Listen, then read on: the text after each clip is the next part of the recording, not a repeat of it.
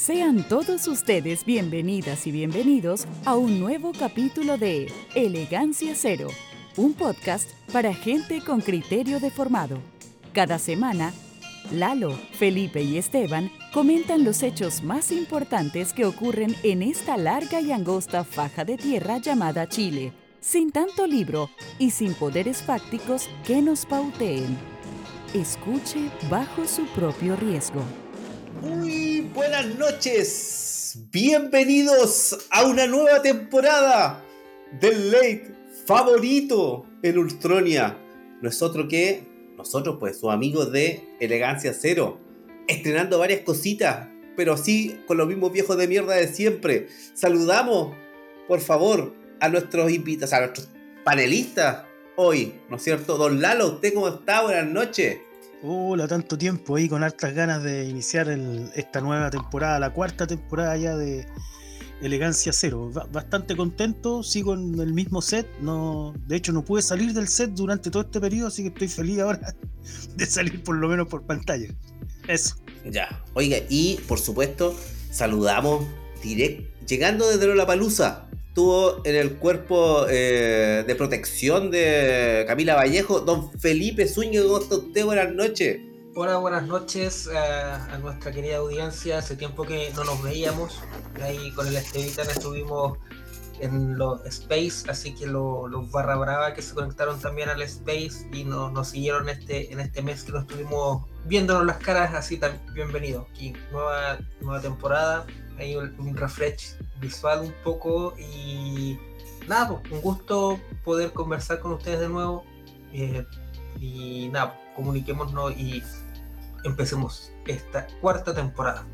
Bueno, eso entonces. Eh, recordarles que estamos saliendo eh, por nuestras redes sociales, en Twitter, Elegancia Cero, en Instagram, Elegancia Cero Podcast, para que nos ubiquen, ¿ya?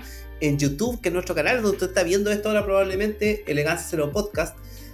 Visiten por favor nuestro canal de Telegram, intégrense ahí para que echemos la talla, donde están, todos los, los, monos locos ahí opinando, ¿ya? Que es t.me slash elegancia cero. Y por supuesto, ¿ya? Si les gusta nuestro programa y nos quiere apoyar, eh, nos puede comprar un cafecito, ¿ya? En slash, o sea, coffee.com slash caballo loco y si quiere puede escanear el código QR que está ahí, ¿no es cierto? y se mete rarito y nos entrega todas sus tarjetas de crédito, credencial y todas las cosas que nosotros necesitamos para poder seguir haciendo funcionar este programa, sea como sea, ¿ya? Saludamos también eh, a nuestro quinto panelista, ¿ya? Que es el chat furioso que eh, se integra ahora, que por alguna razón no está saliendo en el stream, pero que aquí lo estamos viendo, ¿ya? Saludos a todos los que están integrando. Y nada, pues, tuvimos bastante tiempo afuera. ¿Cuánto, ¿Cuánto tiempo estuvimos afuera? Casi dos meses afuera, un mes y medio afuera. ¿ya? Y muy, muy a pesar nuestro, eh, la cosa no se detuvo. Sigue la descomposición eh, de, la realidad chilena. ¿Ya? ¿Qué, qué, qué, decir frente a eso? Reformas que no alcanzaron, ¿ya? Eh, cambios de gabinete, que la verdad la utilidad no la vimos mucha, no sé qué, cambia eso, ya, la realidad internacional que sigue como usted ya sabe ya, ojalá que no nos caiga una bomba atómica muy luego nomás. Y por supuesto, eh, en general, esta, pelea, ¿no es cierto?, de, de, monos con navaja, que, en la que se ha convertido eh, toda la política, farandulizada además, porque todos estos enfrentamientos los podemos ver en vivo, ¿no es cierto?, a través de los matinales y otras plataformas, digamos, que se prestan para, para ¿cómo se llama?, para, este espectáculo penoso por lo demás eh, que está dando eh, la, la, clase política, la elite chilena, ¿no? Partamos por algo por supuesto, partamos con, eh, con, lo que debería inaugurar a lo mejor nuestro pelambre y, que ya lo, vimos en algún momento en los Space así, pero muy superficialmente, pero ahora ya empezado el, tercer tiempo. Ya, ay, por si acaso les cuento que el, el nombre del capítulo eh, no es un error eh, de tipeo, ¿ah? Escroto en piedra es el verdadero título de este, de este programa. Don Lalo, Cuénteme, en general, ¿cómo, ¿cómo ve que llega el gobierno después de estas vacaciones que nos mandamos de casi dos meses? A ver, primero quisiera plantear. Eh, se nos, se nos, eh, se nos cayó un ratito Felipe. Quisiera plantear algo que, que a, mí me parece que sí podemos analizar qué es lo que ha pasado con el gobierno, pero yo he estado pensando estos últimos días en situar un poco el, el, panorama como base, digamos, el escenario de análisis, eh, porque me doy cuenta que si uno, por ejemplo, plantea la farandulización de la política, uno debería plantearla en dos niveles.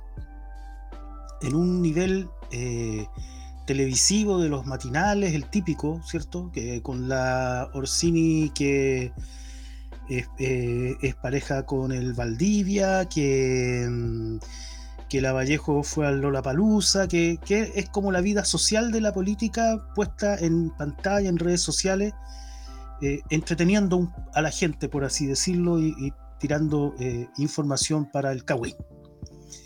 Hay otro nivel que tiene que ver con lo supuestamente más serio y que, y que es el, el, la entretención de mirar el cuadro político analizarlo de acuerdo a lo que te ponen sobre la mesa y sobre eso establecer una especie como de, de, análisis, ¿cierto? Pero eh, eh, va, faltando eh, el, construir un piso más sólido, más de fondo, que te permita evacuar un análisis un poquito más, más estricto, por así decirlo de alguna manera. Entonces, creo que por ahí va un poco, y esto, bueno, no es que se me haya ocurrido por pensamiento mágico, sino que tiene que ver con pensamiento crítico eh, y con eh, la, militancia colectiva, la conversación colectiva con, eh, compañeros, compañeras, la necesidad de situar lo que no se ve, y, y esa es una de las labores del pensamiento crítico, de velarlo encubierto. Y es interesante porque yo durante todas estas tres temporadas, sobre todo la 1 y la 2, eh, mencionaba harto el tema de la correlación de fuerza. Eh, pero conversando con, de hecho, con uno de nuestros eh, invitados, que lo vamos a tener una vez al mes, conversamos y me hacía ver algo que yo, que, yo no lo había profundizado y que tiene que ver con que la correlación de fuerza no, no es, o sea, sí, uno puede medir qué fuerza tiene este y qué fuerza tiene otro y cómo se van empujando, pero eh, lo interesante es cuál es la contradicción central de esta web. Y la contradicción central de esta web es el capital versus el trabajo.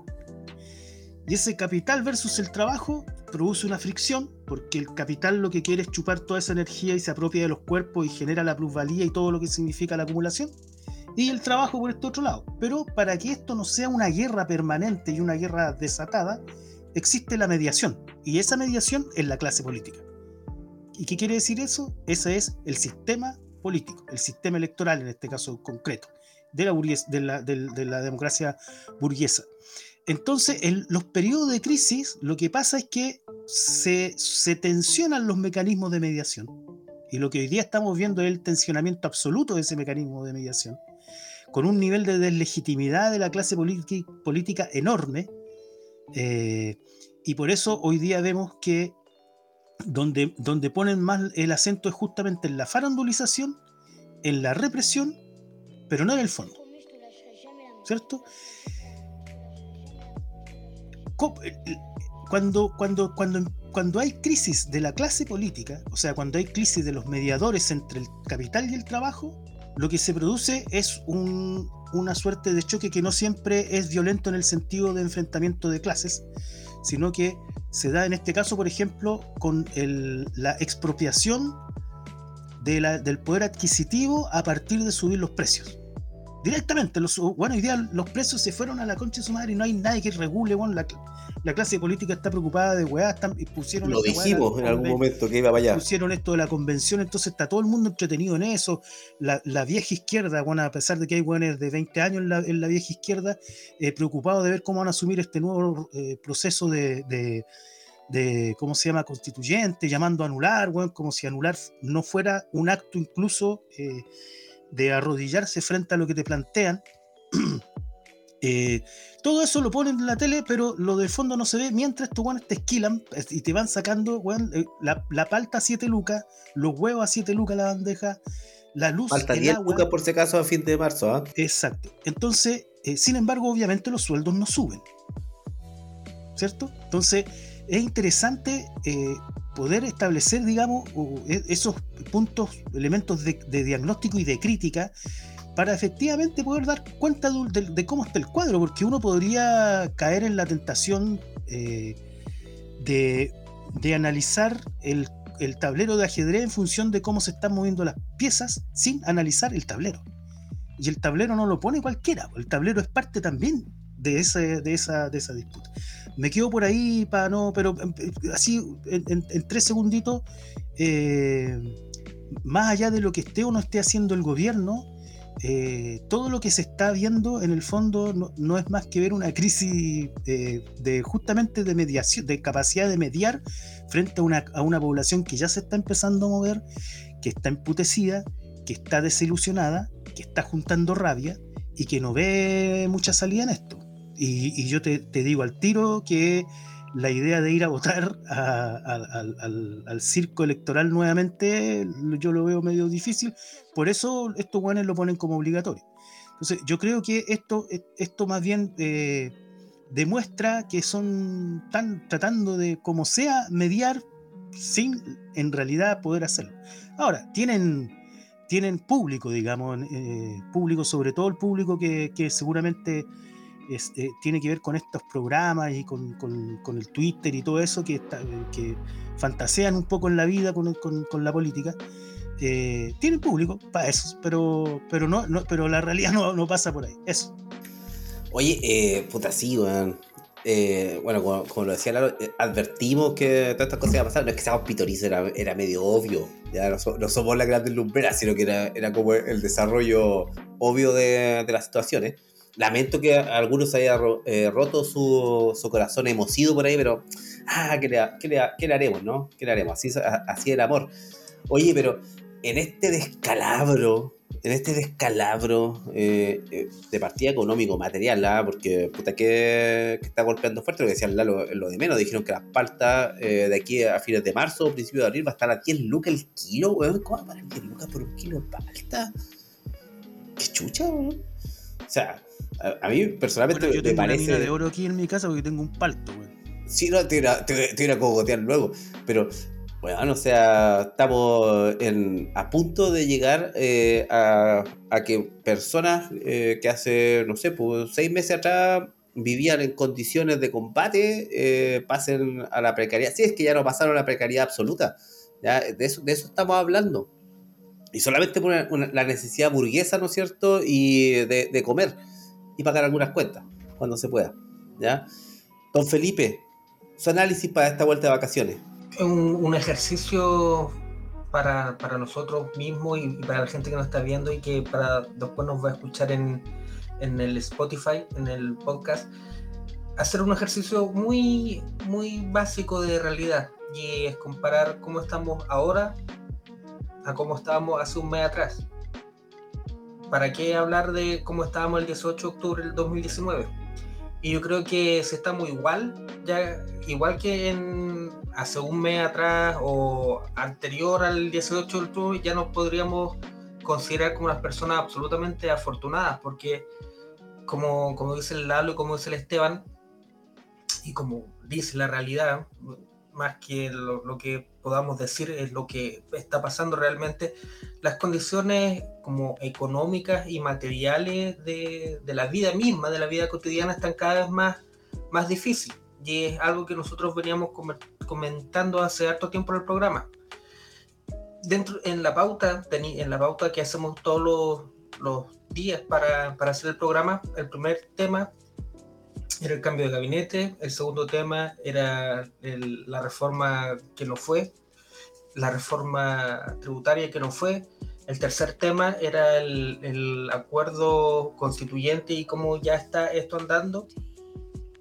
Y el cuarto tema que teníamos también en la pauta era el panorama económico y político general. En los drives, o sea, perdón, no en los drives, sino en los de los espacios que hacemos en Twitter, las transmisiones en vivo que hacemos los viernes en los Twitter, yo soy eh, uno de los partidarios que no se puede hablar de, nuestra situación política nacional sin contextualizarla con el continente, sin contextualizarlo y en lo que está pasando en el mundo en general. Entonces, por eso a, veces me cuesta hablar de lo que pasa en, en, este país, porque lo considero, eh, es como cuando uno está viendo un choque y como la cámara lenta se pone muy lenta y ve cuadro, cuadro, cuadro, cuadro, cuadro, cuando llega el tortazo al final. De hecho, una vez con, eh, horrible la anécdota, una vez con el Esteban andábamos haciendo unas unas tropelías cuando en nuestra época en la campaña de igualdad eso. ya andábamos, veníamos saliendo de un departamento en Lira cuando estábamos viendo un tema de la campaña, obviamente que después le chorearon la idea a la persona que hizo esa campaña y otro facturó y todo, pues, cosas de, de, de, la vida misma en, en nuestros grupúsculos de, de izquierda.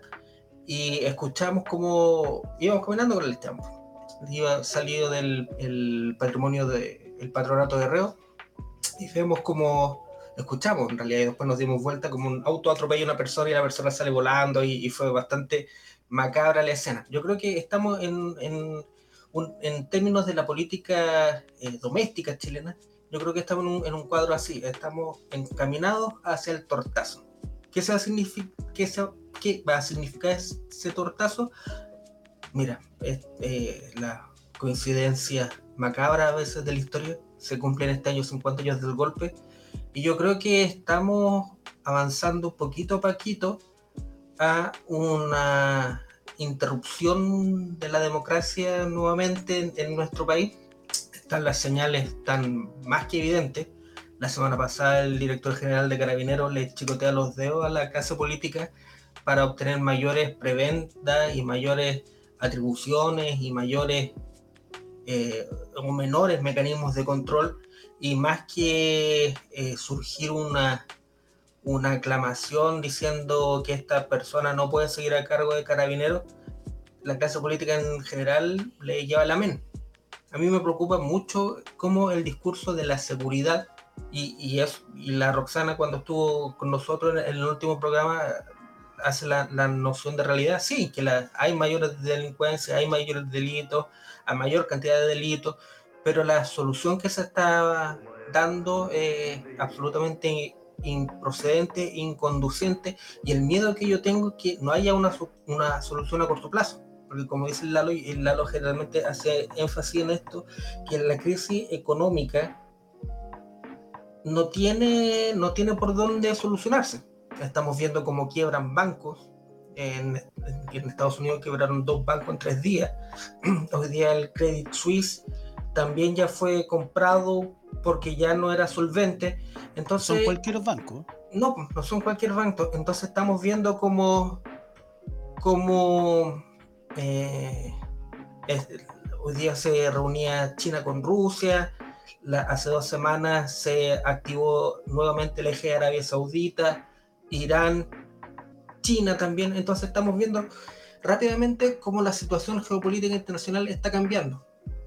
Y nuestra clase política en general es absolutamente ordinaria, eh, estúpida, mediocre, pero está en un contexto, está inserta en este mundo cambiante que estamos viendo. Y eh, nuestra clase política ya decidió que van a seguir apostando al eje Washington, seguir apostando eh, por el... están como... No quieren el cambio, no quieren el cambio. Y eso, después del 19 de octubre, después del acuerdo del 15 de noviembre, después del rechazo, después del nuevo eh, proceso constitucional, estamos con una clase política que está absolutamente en contra de los cambios y quieren volver la realidad, quieren volver el tiempo hacia atrás, cuando la marcha de la historia, como, como diría Marx, eh, va hacia adelante. Entonces yo creo que eh, son tiempos complejos, son tiempos complicados. Tenemos la, la, tragedia de que nos toque vivir, o la tragedia o, la gracia de que nos toque vivir en estos tiempos tan movidos, pero nuestra clase política está preocupada de pura web eh, son absolutamente incapaces para conducir este periodo, el país, estamos a la, zozobra, estamos como donde está el piloto, y eh, esto va a terminar, eh, no va a terminar bien, eso creo. Ojo, cuando nos referimos a la clase política es para todos, pero no es para salvar, digamos, a los que están a cargo del boliche ahora, sino que en realidad, o sea, si me voy a escoger entre Boric, Carter, Parisi o, Macaya, o, la, o la Pamela Giles, mm, no sé, ¿ah? no, sé si el resultado podría haber sido eh, muy distinto. Oye, pero partamos con la minucia. Reforma tributaria, ya una nueva excusa para que el gobierno se quede sin programa. Eh, supuestamente con la recaudación eh, que está la mente, ustedes saben, la mente genial de Mario Marcel. ¿ya? supuestamente con esa recaudación íbamos a tener justicia social para todos, pero ahora resulta que eso no es posible. ¿ya? Yo no sé el detalle de lo, de lo que se iba a recaudar. Me parece que era mínimo decente que se hace en cualquier país que tenga ínfula de desarrollo eh, eh, poner un impuesto, digamos, a, los altos ingresos. Pero ni eso pasó, no pasó eso. Eh, no pasaron, por ejemplo, las nuevas tácticas para evitar la ilusión, que es una forma linda de decir evasión tributaria, porque en realidad es un robo que es lo que hacen los que evaden impuestos. ¿ya? Entonces, me pregunto yo, sin reforma tributaria, sin lucas, eh, como dice, como señala, digamos, el gobierno para hacer el programa, existe este gobierno. ¿Qué va a pasar con el programa, don Lalo? A ver, ahí dos cosas para iniciar. Eh, primero, creo que mm, eh, una, una, reforma A ver, estos progresismos de nuevo tipo se caracterizan por eh, reformas cosméticas y no reformas de fondo. A diferencia, por ejemplo, del progresismo que vemos en Venezuela y en Bolivia, que han hecho reformas de fondo, cambios sustantivos, y por eso son el enemigo número uno y se les indica como que fueran eh, países no democráticos, como si en Chile existiera democracia. Eh, eso por un lado. Por tanto, creo que reforma tributaria para para mejorar la calidad de vida es, es, es una mentira porque no, no, no, o sea, no sé, pues te van a subir el sueldo, ¿cuánto? ¿400 lucas el mínimo? ¿450 o 500 lucas? ¿Ya? Pero resulta que la subida de precios te, te desvaloriza el sueldo, te desvaloriza tus lucas, entonces eh, es, una mentira esa weá, creo yo, del, tema de la reforma. O sea, es sujetarse sobre la base de decir, ah, bueno, no, no pudimos hacer reforma porque porque los rechacines y los que no sé cuánto, eh, entonces no la pudimos hacer, así que ahora tenemos problemas para eh, económicos para solventar el, rol, digamos, que tiene que, tiene, se supone, el Estado. Eso por un lado. y lo otro es que en estricto rigor, lo que plantea justamente esta deslegitimidad de la, clase política se grafica muy bien hoy día en el gobierno del Frente Amplio. Porque eh, todo, todo, el, todo el discurso que se tiraba para ganar votos respecto a no seguirle el juego a la derecha, que es un discurso eh, que, bueno, es un discurso antiguo, digamos, que, viene hace rato, eh, y sin embargo, lo, que uno, lo único que uno ve en términos del, de lo que tú decías y del, de la chimuchina eh, política, es que la agenda la puso la derecha. Entonces, la sospecha que uno tiene es decir, a ver, la clase política está en crisis en su rol mediador entre esta contradicción principal del capital y el trabajo. Eh, ¿Cuál es la contradicción entre ellos? Agarrar pantalla, eh, Lucas más, Lucas menos. ¿Quién pone, quién pone el pie más fuerte? Pero no hay una disputa entre que, digamos, un, una especie de reformismo al estilo de Allende que efectivamente quería hacer un cambio más profundo. O sea, ni siquiera se acercan a eso, que tampoco digamos que el gobierno de Allende fue un gobierno muy revolucionario. O sea, ni siquiera se acercan a eso. Entonces yo creo que la, la reforma tributaria, como todas las reformas que se pueden hacer o no se pueden hacer, son más bien una excusa dentro de esta crisis. El mismo hecho del cambio de gabinete. Parece que nadie quería hacer...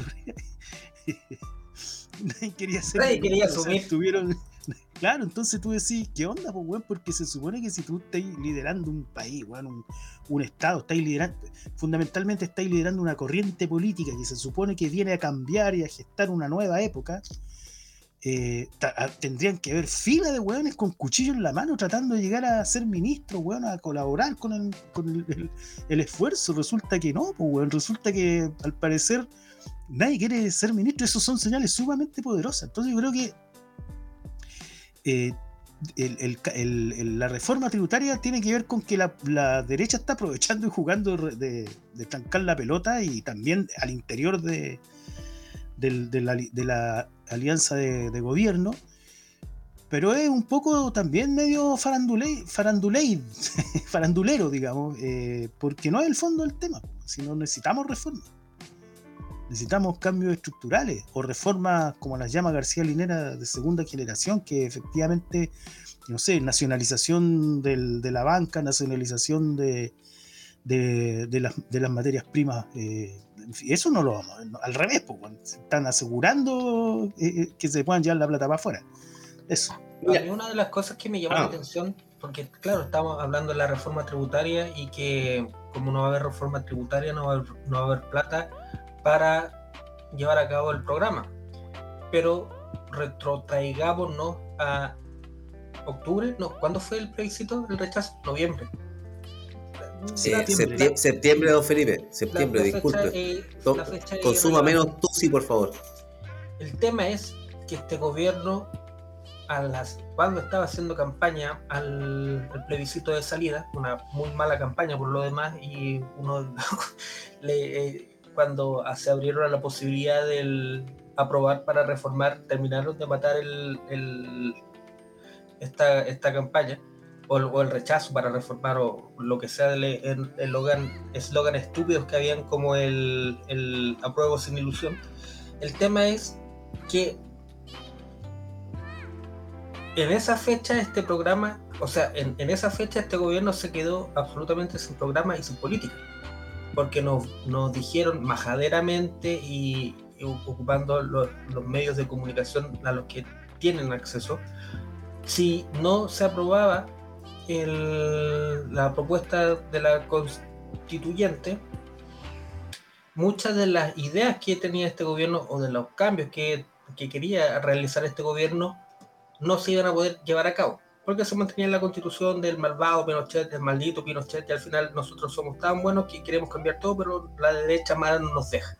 Una de las cosas que yo quiero señalar y que ya me tienen absolutamente podrido, de que seguir pensando binariamente entre izquierda y derecha es un, es un anacronismo. Sobre Mirko Macari, ¿eres tú? Eh, es que no, no es, no es por ser como Francis Fukuyama que se terminó la historia, ni ninguno de esos, esos postmodernismos que yo personalmente detesto. Existe una izquierda, existe una derecha, y, y la izquierda majaderamente ha eh, realizado un, ejercicio de seppuku que se va mutilando a sí misma y va abandonando eh, discusiones trascendentales, fundamentales, en desmedro de otros temas que para las personas que pertenecen a esos grupos deben ser súper importantes. Pero en el contexto en que nos estamos viviendo en estos momentos, que es un desanclaje entre Occidente y el resto del mundo, o mejor dicho, entre el resto del mundo y el occidente, yo creo que debería haber una izquierda que estuviera planteando cuestiones que serían mucho más trascendentales, como, como dice Lalo, la nacionalización, por ejemplo, de recursos naturales, o la renacionalización de recursos naturales. El tema es como la, la independencia energética, la soberanía energética, la soberanía alimentaria. Entonces, cuando dicen que este gobierno es de derecha y que tiene frente, o sea, que este gobierno es de izquierda, que yo creo que a esta altura del partido nadie lo dice, pero que tiene una derecha enfrente y que existe una, una pugna política para conducir los destinos del país y que está el lado A que quiere A y está el lado B que quiere B, eso no es así. Existe una, una clase, una élite política en, conjunto que va, yo tengo que desde el Partido Comunista hasta el Republicano, que no tiene ningún empacho en aprobar, no sé, en no sé en qué número van, en la 30 militarización de Google Que tenemos a un imbécil como Vlado Mirosevic, que le lleva las agüitas a, a, Rodolfo Carter, que es uno de los políticos más nefastos que tenemos en este país. Y ladrones. Es más nefasto que en este. Tenemos, no, no, sé, la buena suerte o la mala suerte de que pueda aparecer, no sé, una Pamela Giles o un Franco Parisi o otro chantita más que nos libre de este nefasto como Rodolfo Carter, que no encuentran nada mejor que andar demoliendo casas eh, en un país que tiene una, una deuda habitacional de más de 300.000 casas que hay que construir y que hablan, no, que estamos con los narcos, los narcos, y están usando una hueá ultraordinaria que es la ley del mono para andar demoliendo casas con ampliaciones irregulares. Y tenemos un imbécil como Vladimir Mirosevic que no tiene ningún empacho en ser piñerista, bacheletista, borexista, fascista, comunista, nazista. Estamos en eh, la cueca en pelota. Y eso, eso es lo que a mí me preocupa. Entonces, no estamos en una pugna entre la izquierda o la derecha, sino que estamos en una clase política que, como dijo Gabriel, Gabriel Salazar, y yo soy majadero en, en recuperar esta cuña, todos los esfuerzos que está haciendo, todas las acciones que toma o no toma, son en un instinto de supervivencia y de autoprotección. Yo... Eso, eso es, lo que, eh, es lo que nos, nos lleva eso, el recorrido, el, derrotero en, lo, en el cual ha estado la clase política y por, por ende nosotros eh, durante los últimos dos años. Y hay un problema, un problema súper grave y un problema súper profundo. Porque si uno analiza los gobiernos de vuelta de la dictadura, por ejemplo, el gobierno de Elwin tenía que encargarse de la transición. El gobierno de Frey lo que dicen los libros de historia de Frey fue la modernización del Estado, que saliera Chile nuevamente a buscar fondos en el extranjero, la internacionalización de la economía chilena.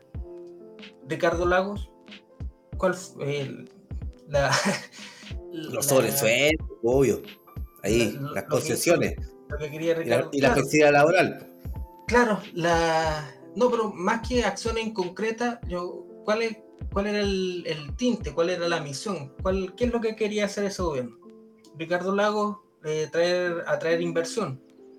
Michelle Bachelet 1, y ahí como que la cosa se empieza a, desdibujar, pues ahí como que la máquina como que empieza a crujir. Piñera 1, Bachelet 2, Piñera 2, Boric o sea, nosotros no estamos olvidando que desde Bachelet 2 hay una crisis política tan profunda y tan enraiz, enraizada, ¿sí? Así es la palabra, enraizada, que se, se decía que Bachelet no iba a terminar su periodo, Bachelet 2 que no iba a terminar su periodo. Hay que recordar que le explotó el escándalo Cabal, que le hicieron asesinato de imagen a la vieja, que era borracha, que estaba loca. Y, Chile, Chile Deporte igual que se pasó piola, pero ahí, Peñilillo tenía la zorra con su amigo choreando ahí en Chile Deporte. Pues. Eso fue Bachelet 2. Piñera 2, ¿para qué vamos a hablar de Piñera 2? Y Boric. Es, es como... Se podría decir que desde, no sé, desde Frey o desde el Lago, los primeros los primeros dos años del lago, como que más o menos, de cierta forma, el, la maquinita andaba. Y ahora, claro, lo vemos con la perspectiva histórica, porque, aunque no es tan así, porque, por ejemplo, la CEP viene hablando por lo menos desde el 2000 que la importancia de hacer una modificación constitucional en este país, como a, que el, el, el, armatón, el armazón no sea tan, tan de hojalata, que poner, poner un poco de alcohol, alcolchado en los codos. La crisis es de larga data. Y ahora, y aquí termino el, punto, que no es no una idea que se vaya a, ocurrido a mí principalmente, pero conversando durante el gobierno de Elwin, durante el gobierno de, sobre todo durante el gobierno de Frey, los primeros dos años del gobierno de Frey, porque después vino la crisis asiática. La clase política no era necesaria en la vida cotidiana de las personas porque la, y es algo que hemos conversado en este programa y que la, la Roxana y los deudores habitacionales lo tienen mucho más que claro, y también los deudores educacionales, la gente podía satisfacer sus demandas y su proyecto de vida directamente con el mercado, a través de créditos, a través de préstamos. Y el, milagro chileno noventero y todos nos, acordamos de Francia 98, Chile va nuevamente al Mundial, todo el mundo comprando tele. Era crédito. Era crédito. Una anécdota personal, nunca me voy a olvidar en mi vida cuando mis viejos le, le, fueron a quitar porque no pudieron pagar una lavadora. Me acuerdo hasta la marca, Goldstar. Entonces, eh, la crisis económica y la crisis política nos pone en un escenario de que la clase política sí es necesaria, porque la gente ya no puede satisfacer su proyecto de vida, la gente no puede satisfacer sus necesidades, la gente está con dificultades para fin de mes. Y tenemos la mala cueva, que tenemos yo creo que la peor clase política de nuestra historia. Si nos volvemos hacia atrás, es muy difícil encontrar, y, no me estoy poniendo como Nietzsche una historia anticuada, ni como todo tiempo pasado fue mejor. No.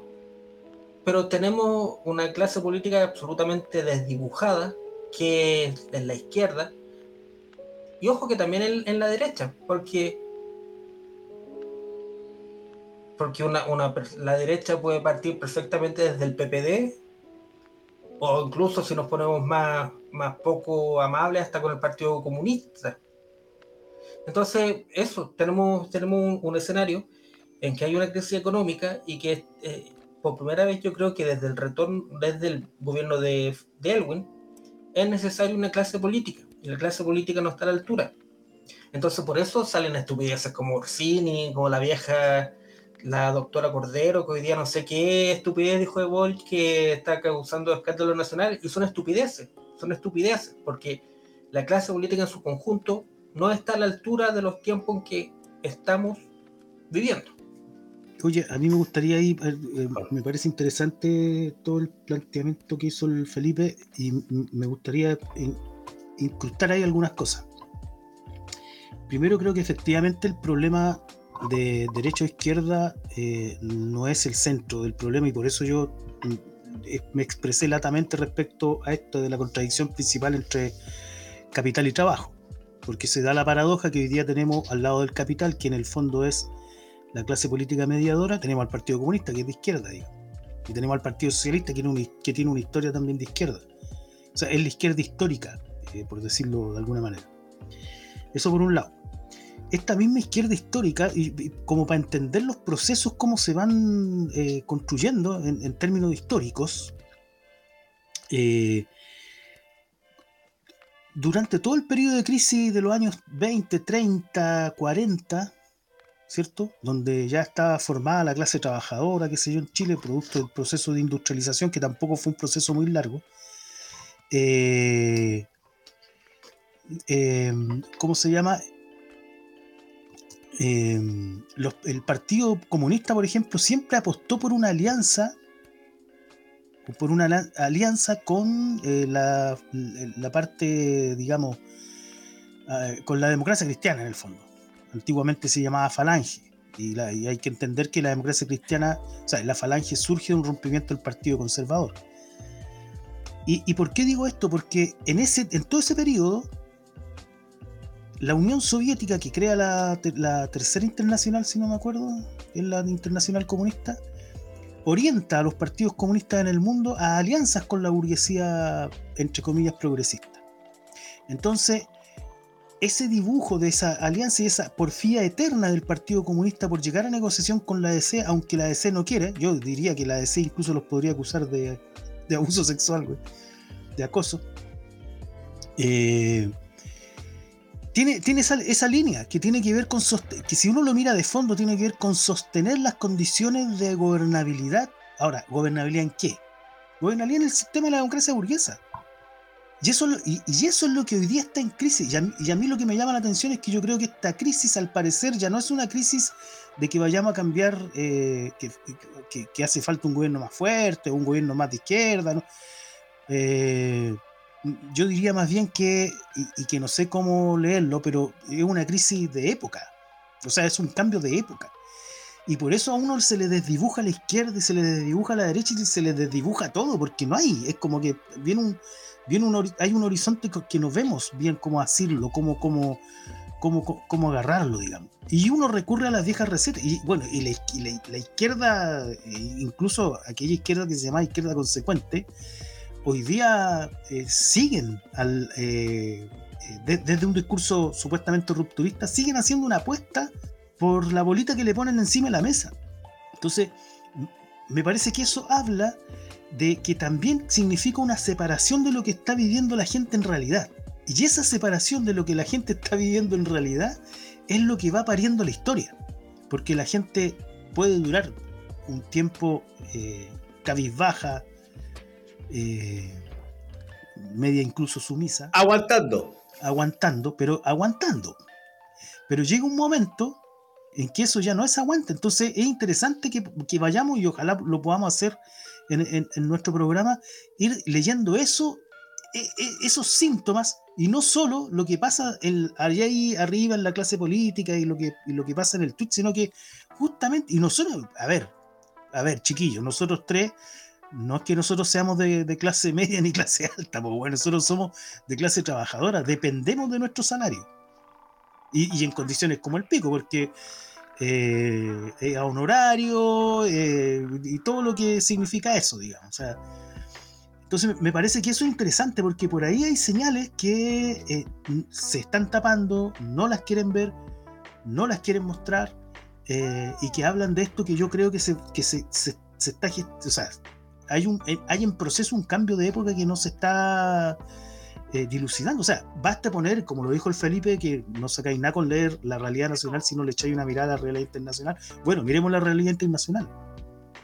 Eh, la crisis económica, que, no es la crisis del capitalismo, ojo, que hay muchos eh, fanáticos anticapitalistas que dicen que es la crisis terminal del capitalismo, el, el capitalismo está vivito y coleando. Solo un recado, China y Rusia son capitalistas. No es que sean comunistas y socialistas, y, no, son capitalistas. Y están vivitos y coleando. Y, China, te las traigo, China es un poder económico. Lo que pasa es que lo que está en crisis es la hegemonía de Estados Unidos y sus aliados, weón. Israel está, entiendo que a punto de una guerra interna, weón. O sea, las cosas que están pasando en el mundo inciden directamente porque nosotros en estricto rigor somos colonia dentro del sistema capitalista. Entonces sí, es verdad lo que dice Felipe. Eh, eh, todo lo que está pasando en el mundo te va indicando que hay que se está gestando un cambio que no se, no sé, aquí no se trata de pensamiento mágico y una bolita mágica para adivinar. Eh, no, están todos los datos sobre la mesa como para aventurarse con una, con una hipótesis o ni siquiera una conjetura. Eso. En este escenario abierto, oye, a todo esto voy a, voy a aclarar lo que dijo la doctora Cordero que mencionó por ahí Felipe. Mira, está tan descompuesto que sale una vieja conocida por dar licencias falsas y opinar en pruebas de falándula diciendo que ahora es diputada, que ahora es diputada, eh, diciendo que eh, tenemos un presidente enfermo mental y homosexual, como si alguna de esas dos cosas fuera eh, una razón, digamos, como para denostar a alguien, además, ¿ya? O sea, ese, ese, es el Lo nivel. que pasa que culturalmente denosta. Claro. O sea... Uno sabe que eso no es... o sea, ¿qué importa que sea homosexual? ¿Es acaso un impedimento ser enfermo mental? No, claro que no, pero da lo mismo. O sea, parte la farándula. Hemos tenido enfermos mentales rigiendo Chile hace como 100 años más o menos. Oye, pero, pero más, allá, más allá de aquello, ya quiero hacer un alcance, ya porque por ahí eh, Camila Yanisevsky, que le mandaba un saludo, que nos, acompañó en varios programas, que bueno, ojalá que nos venga a acompañar otro día también. Decía, ¿cuál es la gracia? Eh, ¿qué, ¿Qué esperamos de Boric? Oye, Patricio Elwin, que no es para nada santo de mi devoción, año 1990, 1991, 1992, firmó, no sé, weón, como 300 indultos. No lo vi dar explicaciones por ninguna y tenía los milicos con tanque afuera de la moneda. Este firmó, ¿cuántos eran? ¿10 indultos? ¿3 indultos? ¿Cuántos indultos fueron? Como 11. Y lleva caconeándose ya como 4 meses ya. Claro, y mañana, oye, y eso también es un tema, yo creo que no tenemos que olvidar aquello mañana el Tribunal Constitucional se eh, pronuncia respecto a la legalidad de los indultos del presidente.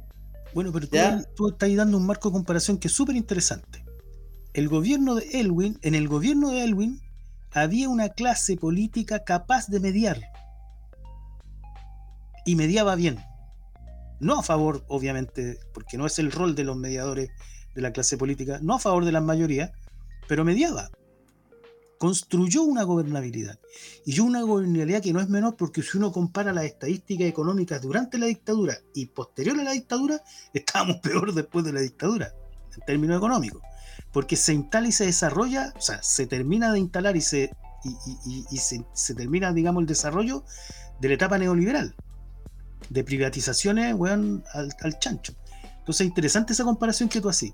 Lo que pasa, y por eso yo planteaba esto de la contradicción entre el capital y trabajo y la mediadora, que en, este caso es la clase política. En ese momento la clase política era. O sea, Elwin era un. o sea, no solo fue el, el, líder de la transición, sino que fue el golpista que provocó, digamos, uno de los golpistas que provocó el golpe del 73. O sea, bueno. No olvidar, no olvidar. Compararlo con Boric, o compararlo con los presidentes que hemos tenido, no, no eh, a ver, yo no le estoy prendiendo velita a Elwin porque creo que es un asesino, es un golpista, es una mierda de persona. Eh, pero lo que quiero graficar es que en términos del análisis de, del análisis profundo, en términos políticos, había una capacidad de gobernabilidad. Yo recuerdo muy bien Bellinger, Correa, Elwin, eh, este otro que era el ministro de Economía o de Hacienda, el, Foxley, eh, o sea, tenían un, grupo de buenos que eran expertos en, expoliar a la gente, sí, tampoco es que fueran santas palomas. Pero aquí, eh, comparar eso con lo que está pasando ahora no es muy justo, diría yo, porque hoy día hay una crisis de los mediadores y, está la cagada, pues, Eso. En todo caso, ambas clases políticas valen callando. Sí, por cierto, eso, indudable, indudable, ¿ya? ¿Cómo vamos a salir de este hoyo eh, que se viene el, cada vez que veo esos memes culiados, donde sería, ojalá, ojalá que el 2023 no sea tan duro como el 2022. Aquí, Charlie García en la mente, compadre, 2023 va a ser, pero puta. Ay, ay, ay. Agarrarse. tú con el, tema de los indultos, indultos tomaste un, un tema súper importante que tiene que ver, uno, con la debilidad estructural que tiene este gobierno de parte de partida de la alianza de que la alianza de gobierno que es de Pro Dignidad, que un bolito los va, los va a votar, ya dejaron un, un damnificado que es el Partido Liberal y que Vlado Mirosevich anunció una comisión investigadora en la Cámara de Diputados para revisar el tema de los indultos. Mira el nivel de ordinaria, el nivel de ordinaria es que tenéis que dejar contento el Partido Liberal. Que Vlado Mirosevich se transforma en una espinita en, tu costado. Es ese nivel de... después, que, después que lo dejaste de presidente de la Cámara de Diputados, todo esto. No le diste maíz a tu gallina, va a ir a comer a otro corral, pues bueno. Entonces, eh, con el tema de los indultos, y es. Porque siempre se nos dice, no, es que las instituciones funcionan, las instituciones funcionan. Ya, pues, ahí tenéis una decisión soberana del, Ejecutivo, no del, presidencial, del Poder Presidencial, que ya está siendo cuestionado por el Ejecutivo y por el Legislativo. Tenía al mismo tiempo el Paco que le manda un mensaje a los diputados que queremos básicamente una ley de amnistía para que podamos disparar a diestra y siniestra en las calles. Oye viejo, si todas las semanas sale que un Paco eh, así, hubo justo una encerrona que mató a alguien. Entonces, eh, yo, yo creo que de verdad, cuando, como esa canción que dice que le llaman democracia y no lo es, bueno, eh, sí, si bien es, puedo compartir esa noción, pero yo veo señales de, una avanzada autoritaria que no se le está poniendo contrapeso a ningún de ninguna manera sale la encuesta de que eh, con el gallito, con el, Paco Yáñez, que ese Paco tiene, ¿cuánto ya? más de 60 mil millones de pesos y contando de un desfalco en carabineros, que tiene un caso eh, de la manada, que están silenciando a periodistas, y se da el lujo de pautear a la Cámara de, al, Poder Legislativo. Al Poder Legislativo, sí, claro. Y al Ministerio del Interior de pasadita. Al, Ministerio, del Interior.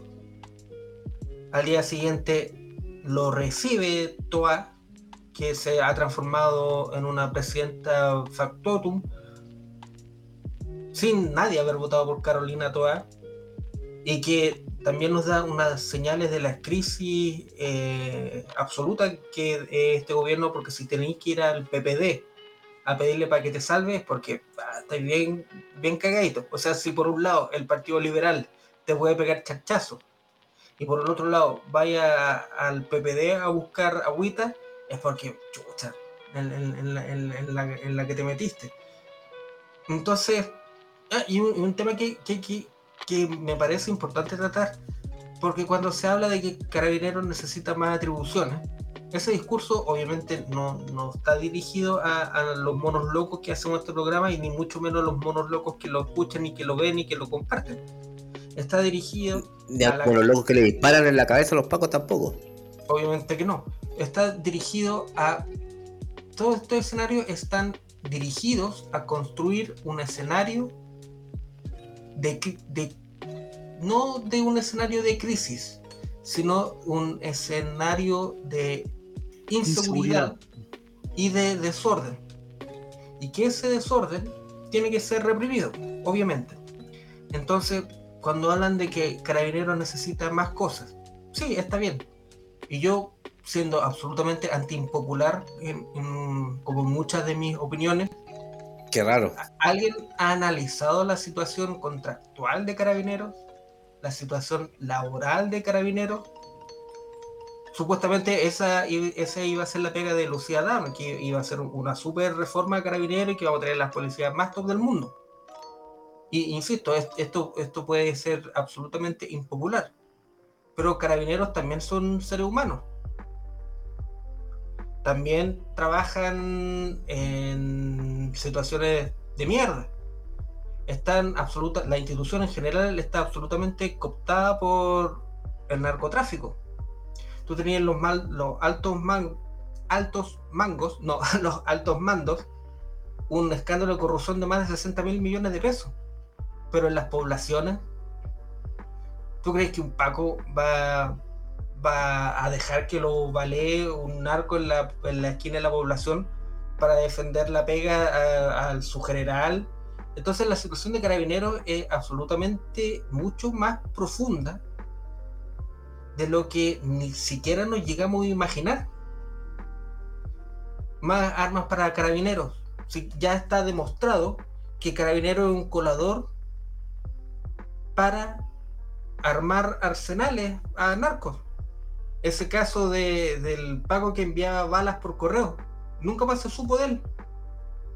Nunca más se supo de ese arsenal que estaba y que también tenía muchas piezas. Que, casualmente llegaban a un hijo de un juez además. ¿ah? Nunca más se supo de ese caso.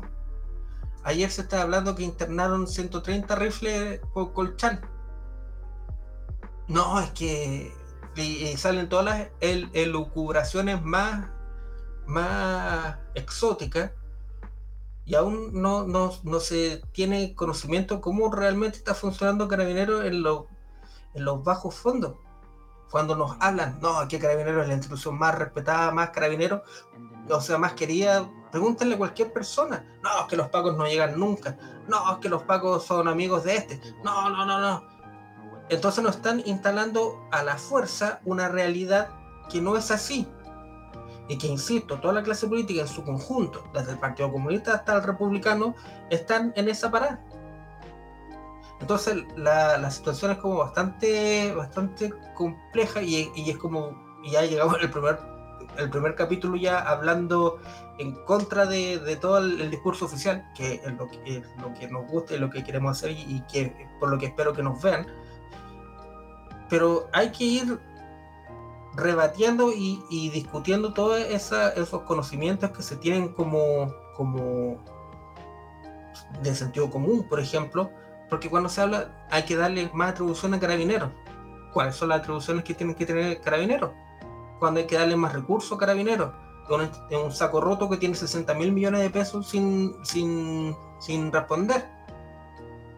Hay que, necesitan más, necesitan helicópteros, necesitan bombas, bombas termobáricas, ¿qué necesita Carabineros?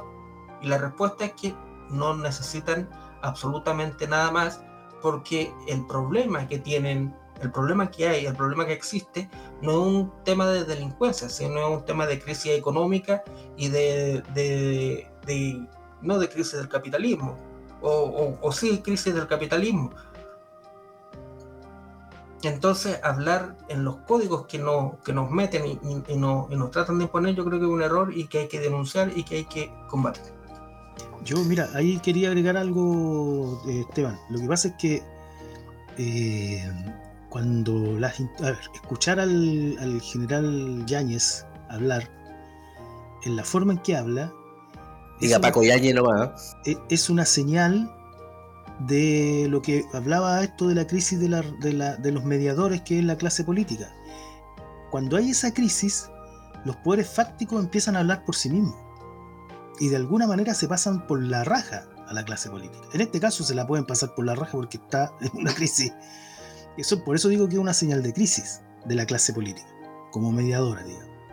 No solo se da el, derecho de pautear, sino que además no se presenta, creo que le han hecho, como sé, más de seis o siete llamados a declarar por el tema de, del estallido, de la, de la violación a los derechos humanos, y no se presenta nomás.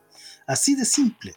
Entonces, esto me retrotrae históricamente a cómo se fueron construyendo, no solo como la oligarquía fue construyendo su, poder económico, de, por ejemplo, en el, en el Gualmapu desterrando, ustedes sabían, yo no, yo no lo cachaba, pero eh, eh, y súper cortito, en menos de 30 segundos, eh, escuchando al profesor Martín Correa de la Universidad Católica, un historiador, estos, tipos lo que hicieron fue limpiaron la Araucanía primero, o sea, el Gualmapu, lo, fueron atorando, metiendo milicos, matando, desterrando, qué sé yo, y después eh, dijeron, bueno, vamos a entrar y vamos a ser súper justos. Los territorios que estén ocupados por mapuche van a quedar en manos de mapuche y los que no van a pasar a manos del Estado y obviamente eso era para el tema de los colonos.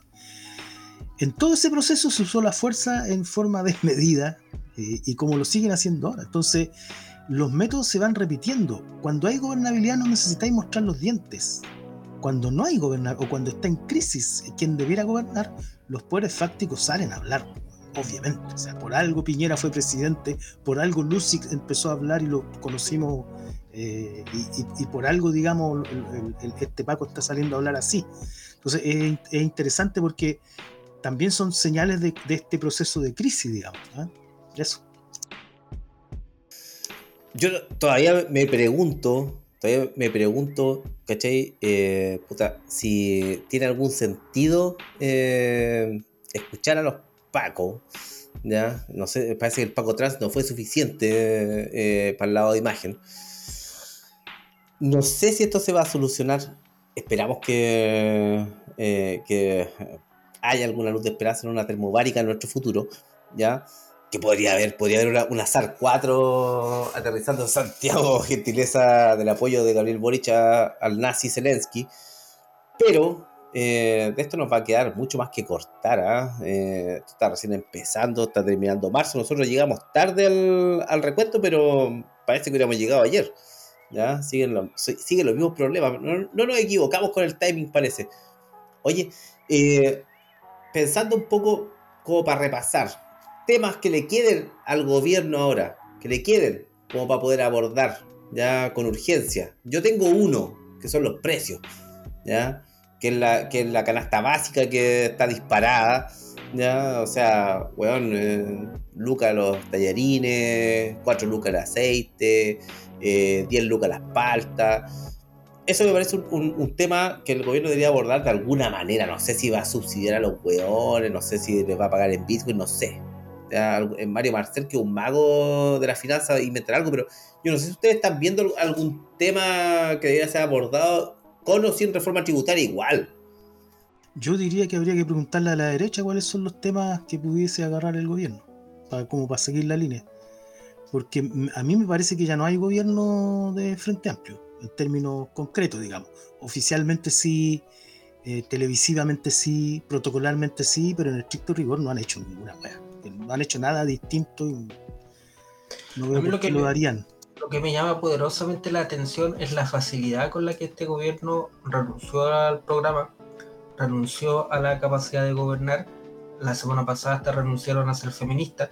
Entonces, hasta el tema eh, identitario ya no le, no le, si no les sirve lo, lo descartan rápidamente.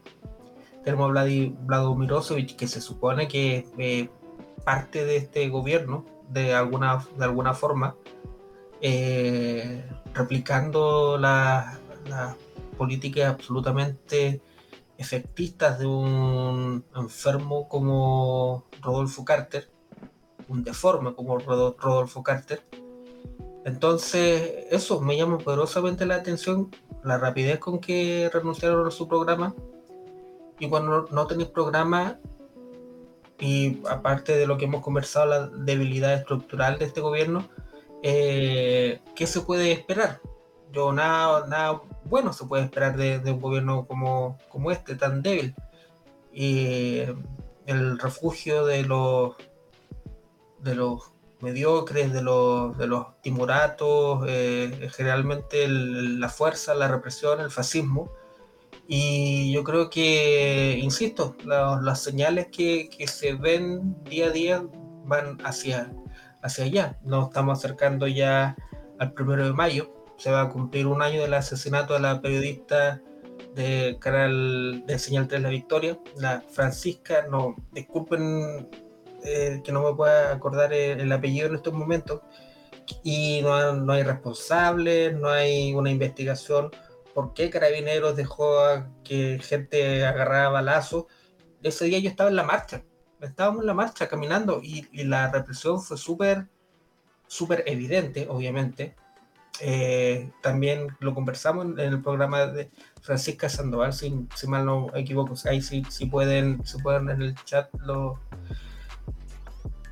la, que existían, existían dos marchas, por decirlo de alguna forma, que estaba la marcha de la CUT, a la que iba Carol Cariola, y Carol, Carol, Cariola se, se abogó el, derecho a decir cuál era la marcha buena y las marchas malas, y en las marchas en que los carabineros te hacían el cordón perimetral. Un, un atreazo. O, la marcha en la que te tiraban el guaraco encima y te apresionaban contra el escenario ahí en la estación central. Entonces, mira, esas, esas son las señales las señales que estamos viendo, un gobierno que renunció a su programa, renunció a su, a su lógica de gobernar, que está absolutamente intervenido por los elementos más mediocres del término de la concertación, cuando el Lalo hablaba de Boeringer, eh, Correa, eh, también se le puede poner como ideólogo a, a que Germán, Germán, Correa, que fue ministro, eh, fue secretario general de gobierno, si no me equivoco, de, de Elwin, fue ministro de transporte también de, de Lago, no, lo recuerdo. Enrique Correa, Enrique Correa fue no, no, Germán, Germán, Correa, Germán ah, Correa. Germán fue de transporte. Germán, ya, pues, Germán Correa ha salido a criticar la derechización del gobierno, en ese nivel estamos. Entonces, eh, ¿En qué, estado me perdí? Mira, el, tema eh, es, un, gobierno que absolutamente no tiene, no tiene conducción, que está absolutamente intervenido por los elementos que sobreviven del término del proyecto de la concertación. Eh, y insisto, este, este, gobierno, yo, yo siempre pensé que que no, como decían las personas más optimistas, que iba a ser el comienzo de una nueva etapa, sino que más bien iba a ser el fin traumático de la etapa anterior, que se puede, se puede graficar en, el duopolio concertación Alianza por Chile. Y yo creo que la, la realidad está, está lamentable, horriblemente dándome la, la razón. Em, ¿En qué, ¿En qué se podría enfocar este gobierno para intentar hacer algo? No lo sé. Porque todas las señales, por ejemplo, en el tema de seguridad, llevándole la mena a los pacos, eh, el tema económico, Mario Marcel criticando a las personas que utilizaban, al no aprobarse la, reforma tributaria, los, grandes especuladores y los magos financieros iban a seguir lucrando. Oye, weón, cuando fuiste cuando fuiste presidente del Banco Central, ¿cuántos millones de dólares nos escaparon del país? ¿Cuántos millones de dólares nos escaparon cuando, en tu gestión como presidente del Banco Central? Entonces, ¿cuánto eh, ilusión tributaria como presidente del Banco Central no viste, no, no, no condenaste? Más que Gabriel Boric, que ya a esta altura del partido y llevando una hora ya de programa es como súper evidente, hay que fijarse en, lo, en, en Mario Marcel para ver cuál es la situación actual de este gobierno. Hubo un periodo de, a fines de enero, enero o febrero, si no me equivoco, de que Mario Marcel era un rockstar, andaba con barba y era el hueón más bacán del mundo. Y dice, no, cabros, Chile, Chile no, Chile está súper bien, aquí está todo bien, el dólar no subió a mil pesos, haciéndole eh, ejemplo a un, un subnormal como Axel Cáliz dándole agüita a un subnormal como Axel Cáliz, no, el dólar no llegó, no llegó, no llegó a mil pesos. Ya, ayer dijo que ya que las cosas eh, por aquí, por acá, que la crisis internacional, eh, existe una crisis internacional, ojalá que fíjense en lo que dice Mario Marcel y van a saber cuál es la real temperatura que hay en este gobierno. Va a haber una crisis económica de proporciones si es que ya no estamos en esa crisis económica de proporciones, que obviamente puede empeorar más, vean las señales de lo que están pasando. Los chinos están comprando oro como cagado en la cabeza. Se vienen, se vienen cositas, como, como se diría. Oye, eh, decir que Mario Marcel dejó eh, salir 11.500 millones de dólares, por si acaso. La mitad del ahorro que tenía eh, Velasco cuando terminó Bachelet 2 y que lo quemaron también eh, porque había que hacer leyes sociales, ya había que dar bonos y todas esas cosas que no estoy en contra de que traspasen esa riqueza a la gente, pero ah, con fines publicitarios como suelen hacerlo. Ya, pero 11.500 millones de dólares. O sea, ¿de qué estamos hablando? ¿De qué estamos hablando? Yo ni siquiera, con suerte he tenido 100 dólares en la, mano. Oye, eh, nada, llegó el momento favorito de los niños que siguen en la Gancia Cero. Vamos a seguir la próxima semana, por supuesto, como siempre. Pero ahora llegó la hora del minuto de confianza para ir cerrando. Don Lalo, su minuto de confianza. Em, bueno, yo creo que va quedando claro que de lo que se trata es de reincentivar la lucha directa eh, y cuando digo lucha directa, es que es no pasar por, el sistema eh, eh, tal como te lo dibujan, digamos. Más allá de que si lo podéis utilizar o no, siempre y cuando tengáis la capacidad de, acumular para este lado, digamos, y no entregarle el poto a los hueones. Se vienen peleas interesantes, está todo el tema del, problema de la vivienda. El, el, gobierno ha sacado leyes que, que son bien raras. Ahí quizás nos podamos explayar después cuando invitemos a la, Roxana. Eh, y también el mundo de los trabajadores honorarios. Yo lo planteaba en el último programa de la temporada anterior. Hay una obligación por, dictamen de la Contraloría de pasar a, condiciones de trabajo de planta, contrata o incluso código del trabajo en los municipios, por ejemplo. Y eh, sin embargo, metida entre medio de la ley de presupuesto, le dan un, aire que se significa que desde el, plazo para hacer eso, a pesar de que el dictamen de Contraloría decía desde el 1 de enero del 23, te dan un plazo del año 23 al año 26. Y mientras tanto está quedando la caga, están despidiendo gente, puta, ni les cuento, tendríamos que tener un, programa entero como para hablar del tema que va a ser bastante potente. Pero hay que Algo que anunciamos igual, dijimos, ¿te acuerdas que yo te dije que estaban despidiendo gente en varios municipios? Sí. Exacto, y, te contaré que he hablado con gente de distintos lugares del país eh, y está la cagada. Está la cagada. Sí, de verdad que estos se están pasando. Hay cosas que no salen eh, y que los, eh, más que los rechacines, los borichines como son ahueonados y no, y no y parece que no ven bien, eh, no ven que le están, nos están cagando con, con bombo y platillo. Eso. Oye, sí, lo dijimos, dijimos que estaban despidiendo gente. Sí, lo dijimos en uno de los últimos capítulos de la temporada pasada. Era, bueno, en fin. ¿Qué le vamos a hacer? Don Felipe, su minuto de confianza, o como usted quiera. Cuando tú preguntaste en qué podía enfocar su gobierno, el gobierno al, haber perdido el plebiscito y el haber perdido la reforma tributaria, en qué se iban a enfocar para tratar de, hacer algo. Y en ese momento no tenía una respuesta, pero ahora se viene a la mente la conmemoración a los 50 años del golpe. Estaba Boric, fue a, andaba en Pisagua, creo, o sea, arrodilló frente a unas osamentas de, de unas personas asesinadas durante la dictadura. Y yo creo que eso, en, eso se van a, se van a, enfocar o, tratar de hacer algo, algo simbólico o, o lo que sea. Pero eso se queda en el discurso. En la práctica, el gobierno ya confirmó que no iba a cerrar Punta Peuco.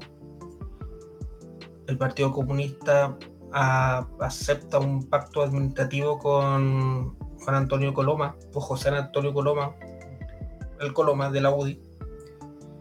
Y eh, ayer eh, una Fanny Poyarolo, que es una persona que tiene su historia de... ¿Está viva todavía?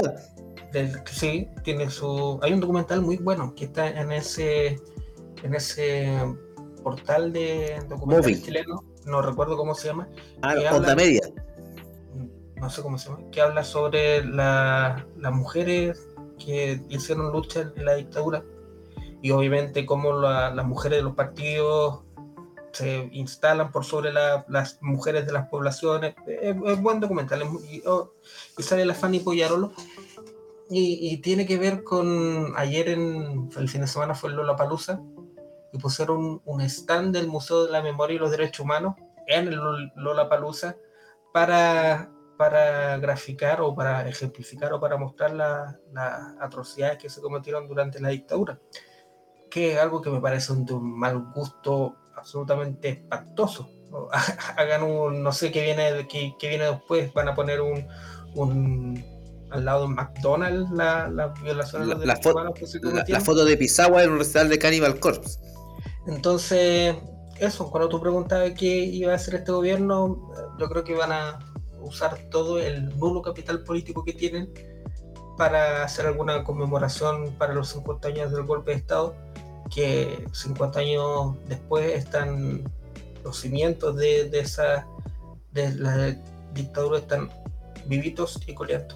Eso. Eh, también vean ese documental de la, la lucha de las mujeres chilenas en la dictadura y nada, gracias por, escucharnos, gracias por seguirnos esta cuarta temporada. Eh, esperamos ir mejorando el programa, mejorando la pauta, mejorando la, información, mejorando las gráficas, los dibujos, mejorando nosotros como panelistas. Y eh, nos vemos la próxima semana. Chao yo solamente tengo que decir que hoy día he sido testigo de una de las weas más ordinarias que he visto en redes sociales últimamente. Sabes que yo sigo esta estas cosas que son eh, minúsculas, vulgares, superfluas, Pero Tomás Cox, Tomás Cox, culiado, weón, haciendo cola para comprar, eh, cola de 5 horas, creo que fue que dijo, eh, para comprar alimentos colados para su hijo el año 72, 73 Compadre, ya te dijeron ya, los alimentos colados llegaron a Chile el año 78. 78, compadre. Así que hiciste una cola súper larga. Ordinario, culiado. No se olviden de seguirnos en redes sociales. Twitter, Elegancia Cero. Instagram, Elegancia Cero Podcast. En Telegram también nos puede pillar. T.m slash Elegancia Cero. Y por supuesto, no lo olvide. No olvide. Si le caemos bien, pónganle like. Suscríbase al canal. Suscríbase al canal. ¿Ya? like y por supuesto, si usted escanea este código QR que sale acá al lado, ¿ya? Oh, donde el que maneja las redes sociales, se lo presento. Le pueden comprar Doco a través de ese código QR, así que no lo olvide, ¿ya? Lo hacemos con todo cariño. Nos cambiamos de día porque la cosa nuestra nos robó nuestro día, por si acaso. Así que nosotros nos tomamos el lunes. Nos vemos la próxima semana. Chiquillos, despídanse. Nos vemos. Chau, chau. Chau, chau.